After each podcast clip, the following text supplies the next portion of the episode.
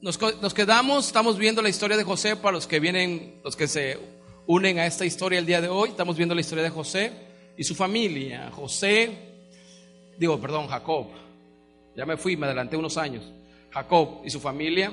Jacob, hermano de Saúl, huye porque tenía temor de que su hermano lo matara, lo asesinara, y huye a la tierra de Padán Arán, donde vive Labán, que después es su suegro. Él trabaja ahí arduamente por sus mujeres, hace muchos bienes, pero empezó a descuidar lo más importante, era su familia.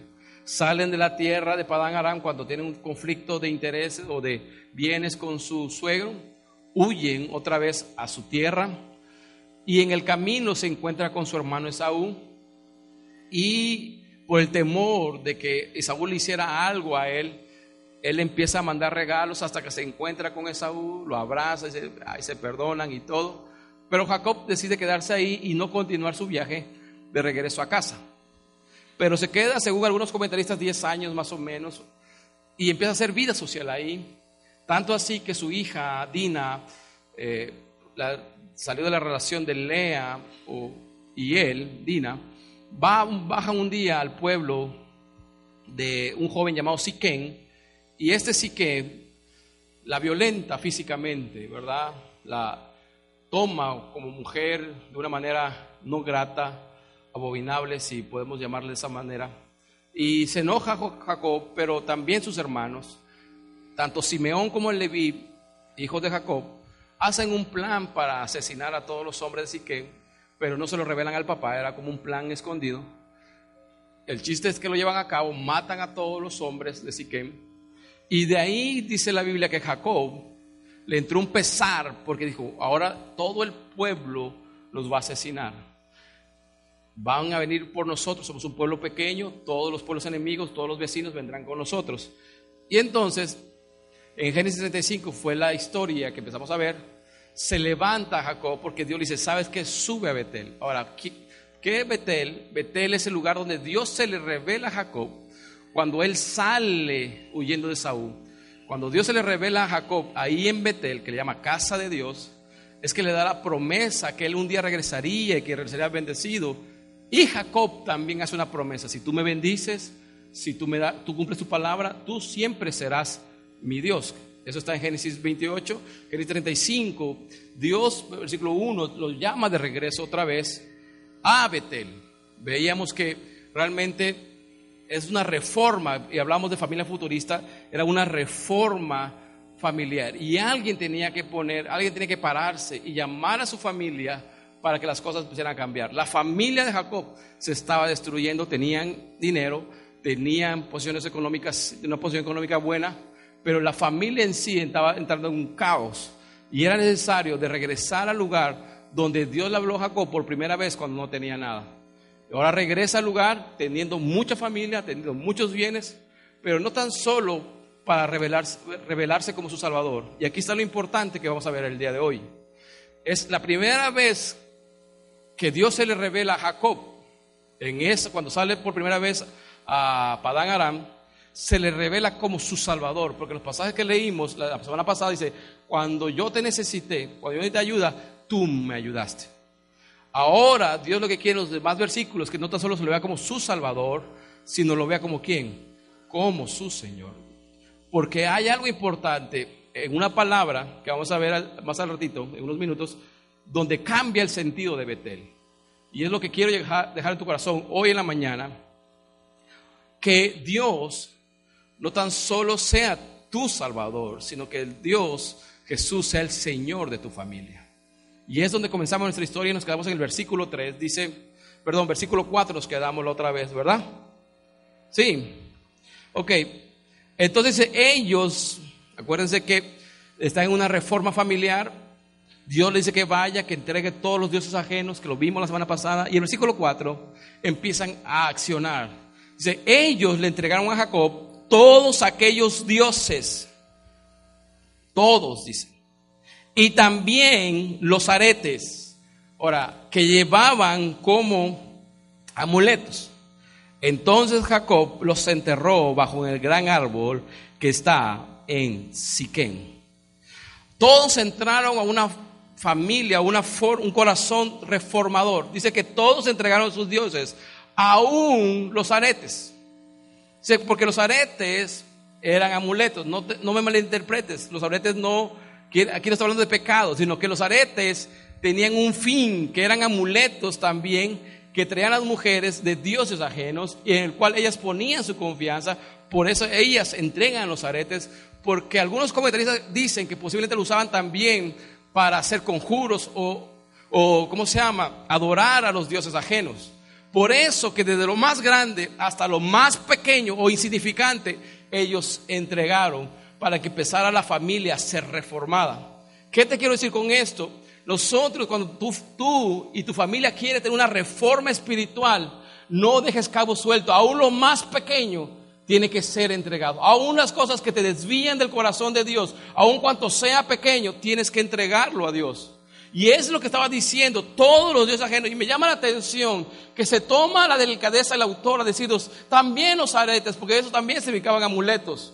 Posiblemente hay cosas tan pequeñas en nuestras vidas o en nuestras familias que pensamos que son insignificantes, que no, que no hacen nada contra Dios, pero están robando realmente la bendición para nosotros y nos desenfoca de quién es Dios. Yo te decía hace rato que Dios en este caso Jesús es el centro de nuestras vidas. Y si hay algo más que nos desvía del corazón hacia Jesús, eso hay que quitarlo.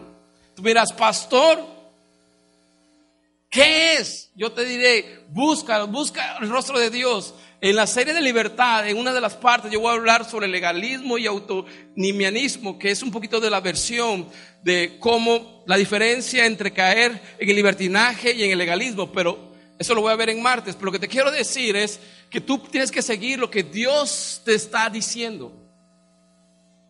Ahora, las cosas a veces que echan a perder nuestras familias, posiblemente nos damos cuenta de la mayoría, de las mayorías cosas que son grandísimas o los grandes problemas, pero hay cosas minúsculas que no hemos dejado sacar o no hemos sacado de nuestras familias, mejor dicho. Yo la otra vez analizaba, decía que por qué nosotros siempre el Señor nos dice que estamos vestidos de ropas blancas. Yo decía, Señor, si esas ropas blancas son fáciles de ensuciar.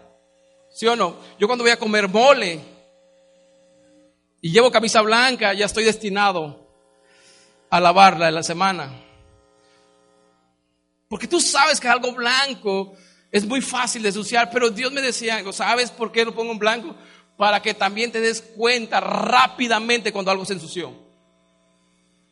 Porque una prenda oscura no te darás cuenta cuando está sucia.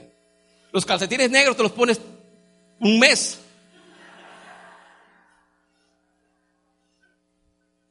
Simplemente te das cuenta ya que están sucios porque están tiesos. Pero algo blanco, una prenda blanca, normalmente te das cuenta rápido cuando está sucia.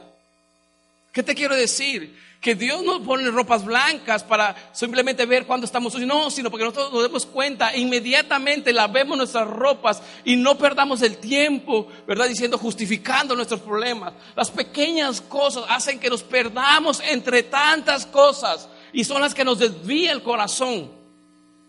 Todo empieza en poco, nada empieza con, con, grandes cosas, con grandes distracciones. Las grandes distracciones nacen de las pequeñas en tu relación con Dios.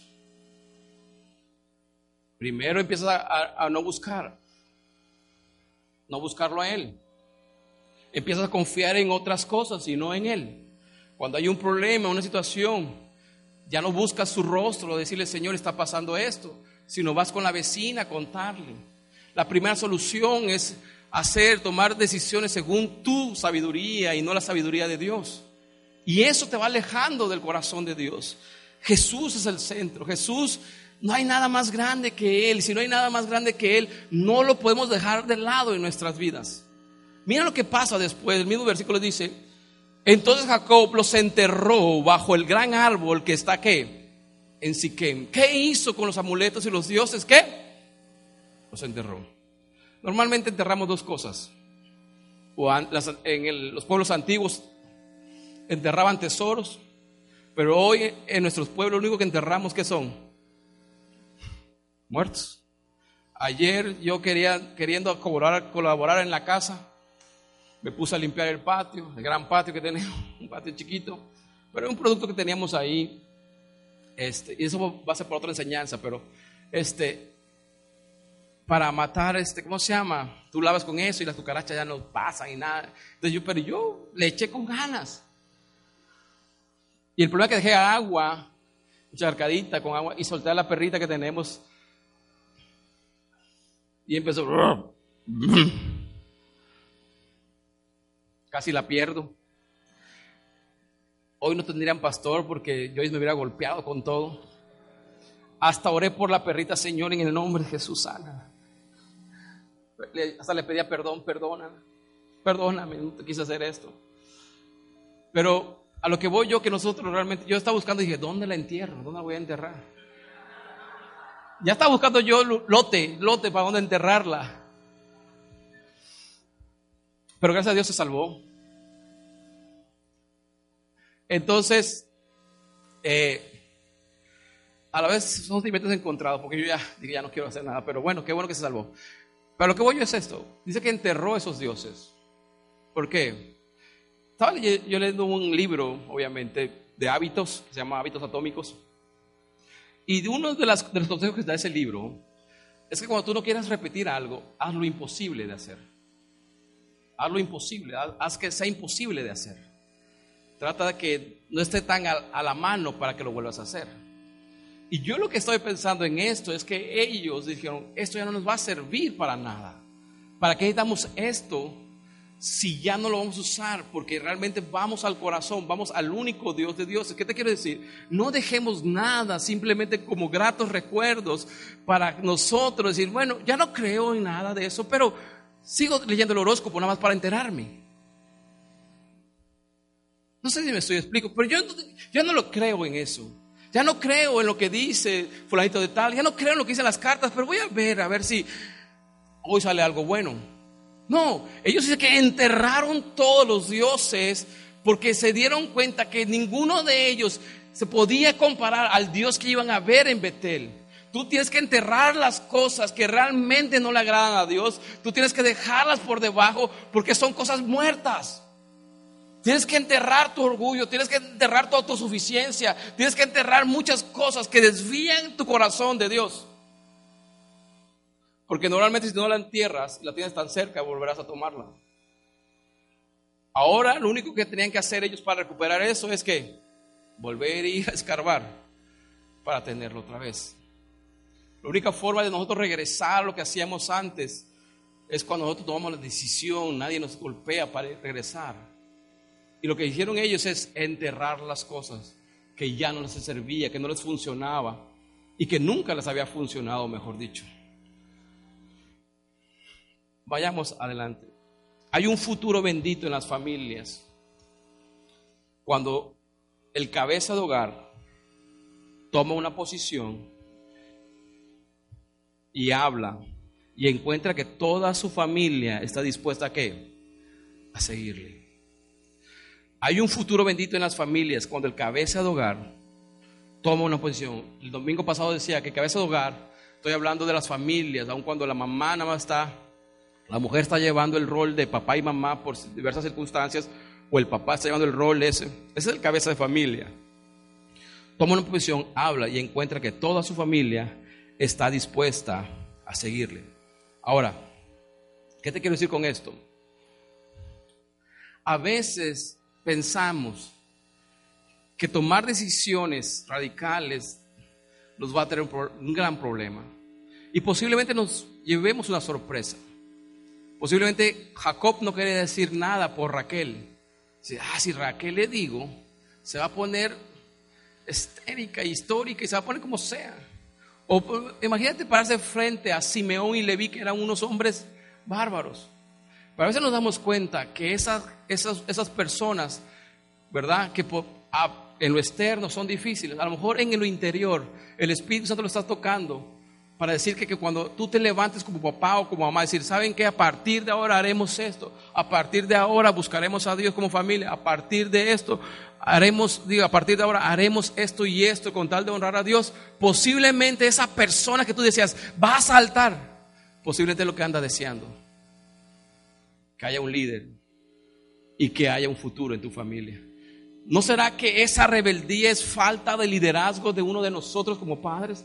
¿No será que esa, esa falta de, de identidad es porque nosotros como padres no le hemos enseñado que nos los da Jesús? ¿No será que ellos están esperando ese hombre o esa mujer que se levante y decir, yo estoy de acuerdo, posiblemente es lo que necesito que tú realmente me digas por dónde ir y a lo mejor cambien de parecer? Muchas veces las cosas externas nos intimidan a nosotros, pero en el interior de cada persona está el Espíritu Santo tocando sus vidas, poniendo las ganas, el querer como el hacer, para que ellos vuelvan a Jesús. Pero a veces nos da miedo las situaciones de nuestras casas y no queremos enfrentar esos gigantes.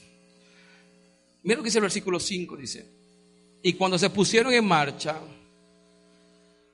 Dios hizo que todas las ciudades vecinas le estuvieran qué? Y así nadie los... Las familias que en el presente se someten a Dios, las familias que en el presente se someten a Dios, en sus caminos futuros, nadie los destruirá. Ahí puse nadie los perseguirá, pero analizando bien es que te van a perseguir, pero no te van a destruir. Nadie los destruirá. ¿Por qué? En, en, Marcos habla de cuando Jesús lo acusan de que él echaba fuera demonios por el espíritu de Belcebú.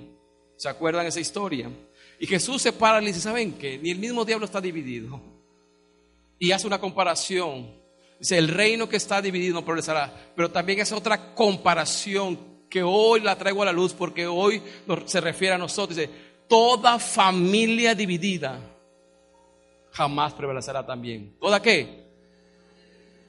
Es que la familia dividida no llegará a ningún lado. Si en toda tu familia la fe es diferente, estás corriendo muchos riesgos.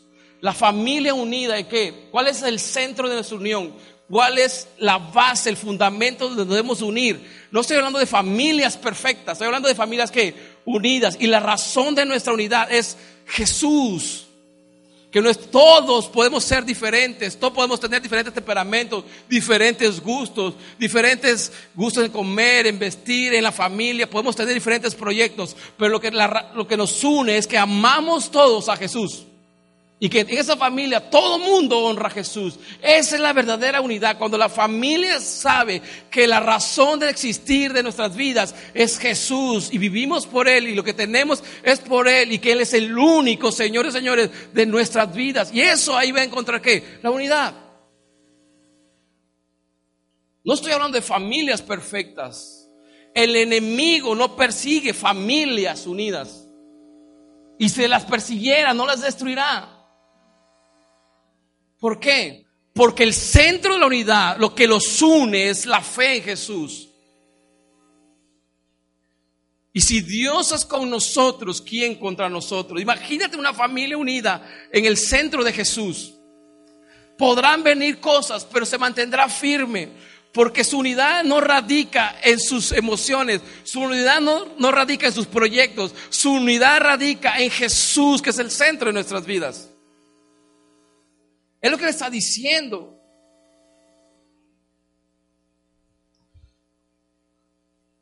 No le tuvieron miedo, ¿por qué? Porque estaban en un mismo sentir todos ahora. Todos estaban en un mismo sentir. Pasajes atrás, 33, 34. La familia hacía lo que quería, sí o no. Una iba a la fiesta y por eso abusaron de ella. Los otros hicieron un plan para matar a los hombres. Todo el mundo hacía lo que quería en la familia de Jacob. A partir de ese momento ellos empezaron a trabajar unidos. Ahora, no me malinterpretes porque versículos más adelante después empiezan a regarla otra vez. Tú dices, entonces fue emocional. No, cada quien toma sus decisiones.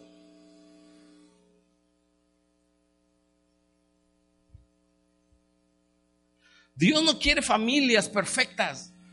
Quiere familias unidas y que Él sea el centro de la unión.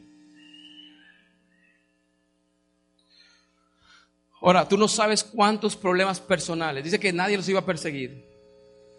Tú no sabes cuántos problemas personales que ahora estás enfrentando se desvanecerán tan pronto como resuelvas permanecer firme en el Señor.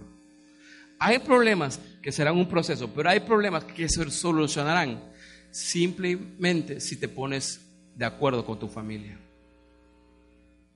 Hay problemas que se van a ir inmediatamente cuando se deciden unir como familia. Y que el centro de la unión no sean las preferencias de uno, que el centro de la unión sea hacer la voluntad de Jesús, de la palabra de Dios.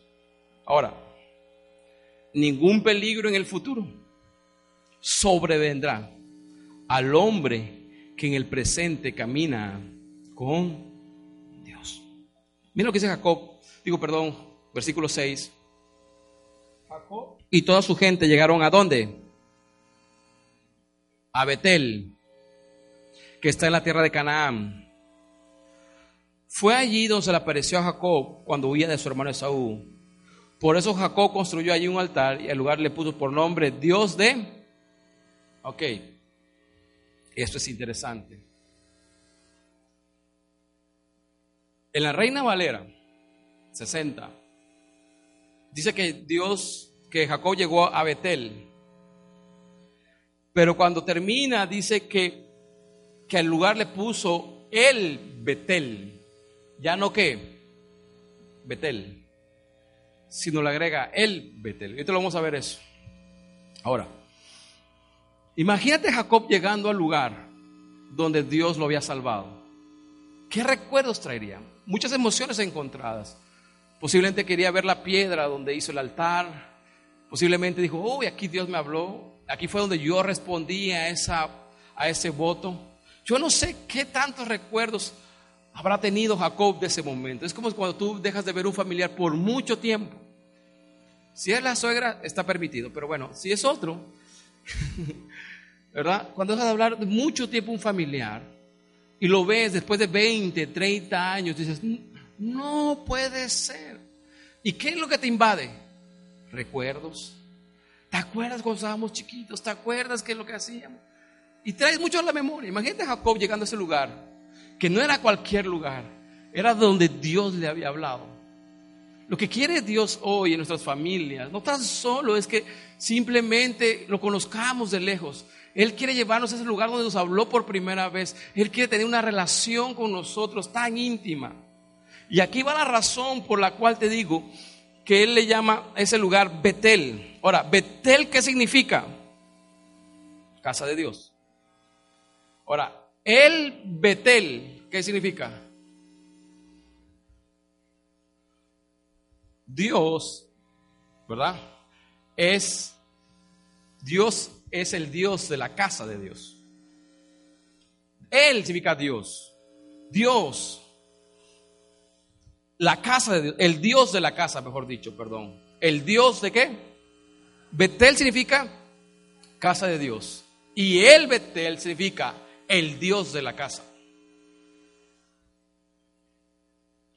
Betel significa casa de Dios. Y el Betel significa el Dios de la casa.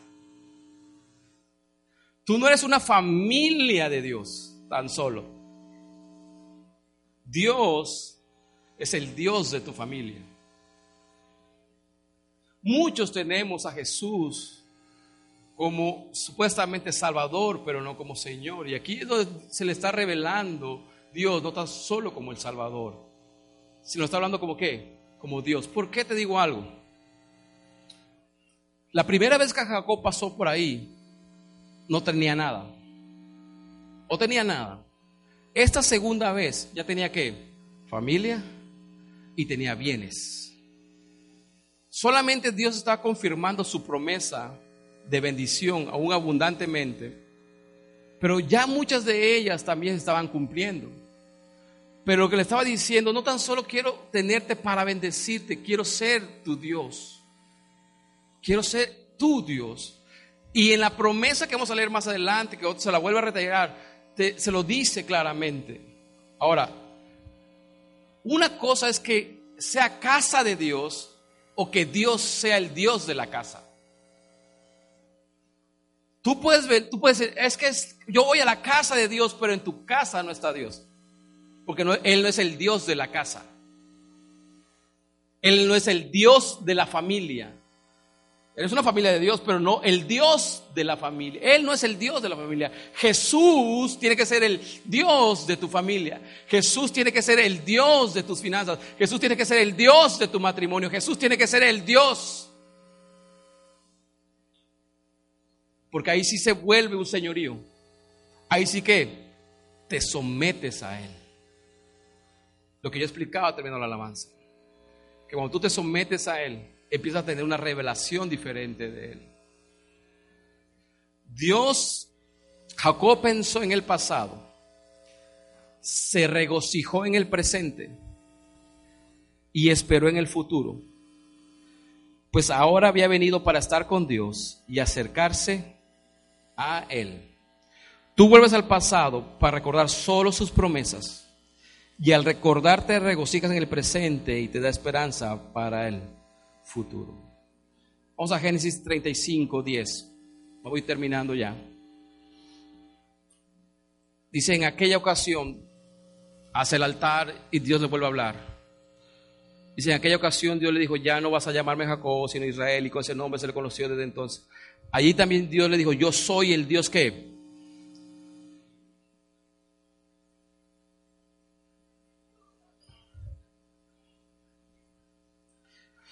Vamos a poner los lentes para que no vean los ojos que le voy a hacer.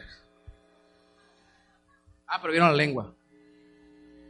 Yo soy el Dios Todopoderoso, el Shaddai, para los que les gusta la Biblia. Quiero que tengas muchos descendientes, pues de ellos saldrán reyes y muchas naciones. La tierra que les di a Abraham y a Isaac también te la doy a ti y a tus descendientes. Cuando Dios se fue de allí, Jacob levantó en ese lugar una columna de piedra y sobre ella derramó aceite y vino para dedicársela a Dios. Y como Dios había hablado allí con él, Jacob llamó a este lugar Betel, que significa casa de Dios. Dios te recuerda las promesas del pasado, porque Él nunca se olvida lo que te, nos prometió. Eso es garantía de regocijo en el presente y esperanza para el futuro. Que Dios te recuerda una promesa es un regocijo en el presente, pero una esperanza en el futuro.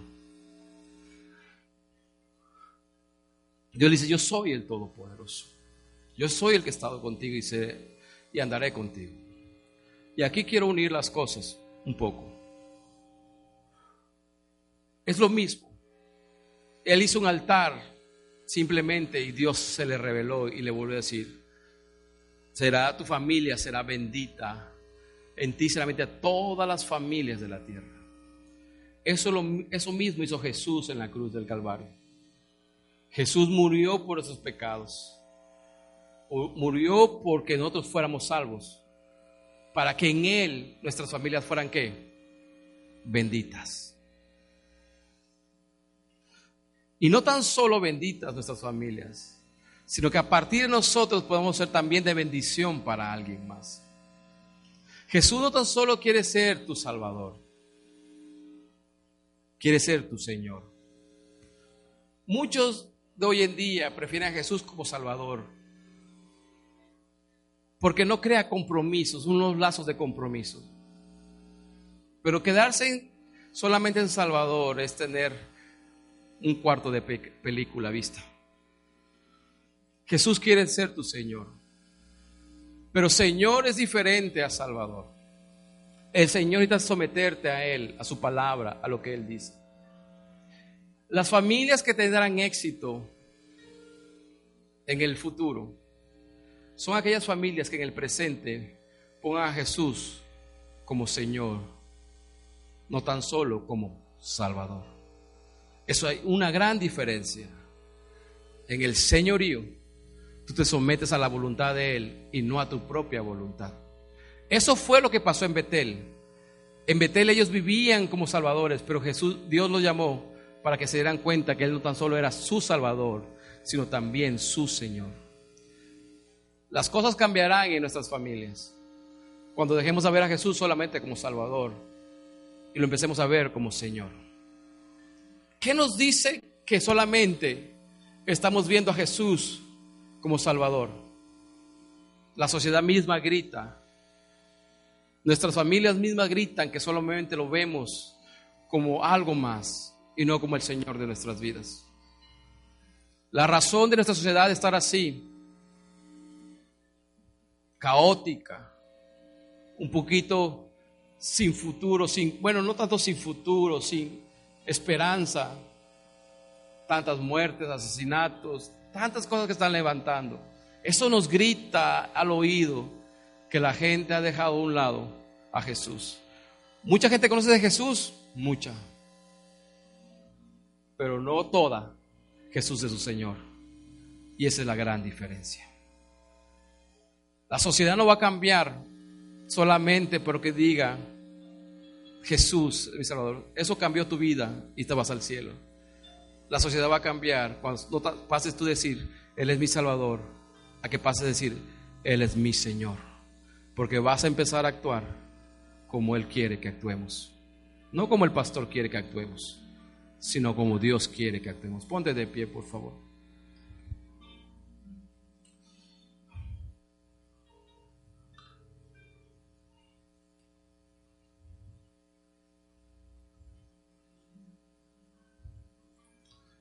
Charles Spurgeon en una enseñanza decía esto.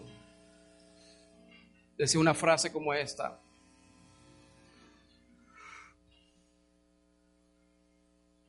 Ahí se me perdió. La busco aquí. La puedo buscar acá. El único temor que debes tener en el presente es que descuides cualquier cosa que tienda al bien de tu hogar en el futuro. El único temor que debes tener en el presente es que descuides cualquier cosa, que descuides qué? Cualquier cosa que tienda al bien de tu hogar en el futuro. Yo agarrando sus palabras puse esto, que no está ahí.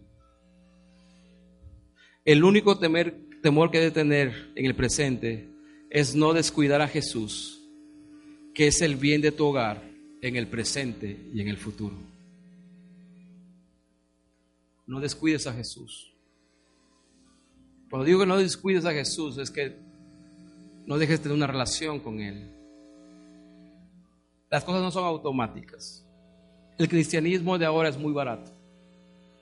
Piensan que solamente con recibir a Jesús sus vidas cambiarán. Cambió tu eternidad, no estoy diciendo eso. Tú eres salvo. Dios te ha salvado. Pero el poder transformador viene cuando Él se convierte en tu Señor.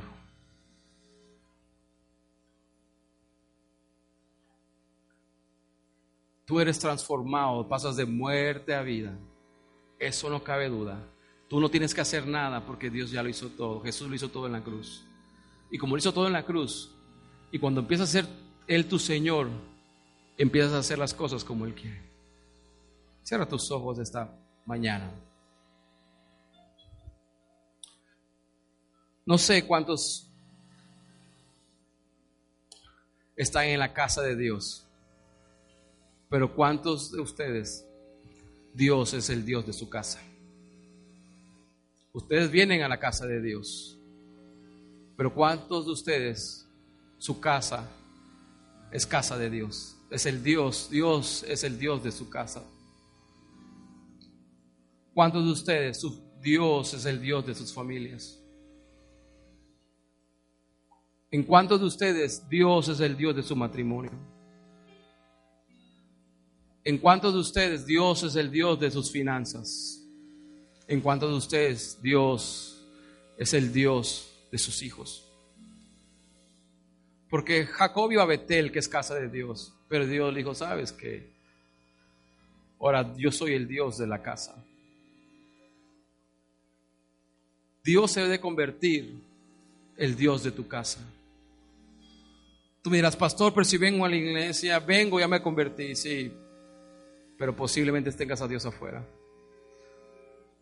Yo no soy juez aquí para juzgar a nadie, porque el primero me debo examinar yo y me falta mucho que recorrer y mucho que caminar para tomarme el tiempo y juzgar a otros. Pero lo que sí quiero hacer que hoy Dios nos examine a través de su palabra y que realmente que te preguntes hoy, en esta hora de la mañana, ¿Dios es el Dios de tu casa? ¿Dios es el Dios de tu matrimonio? El Betel, el Dios de la casa. Ya no es casa de Dios tan solo, ahora es el Dios de la casa.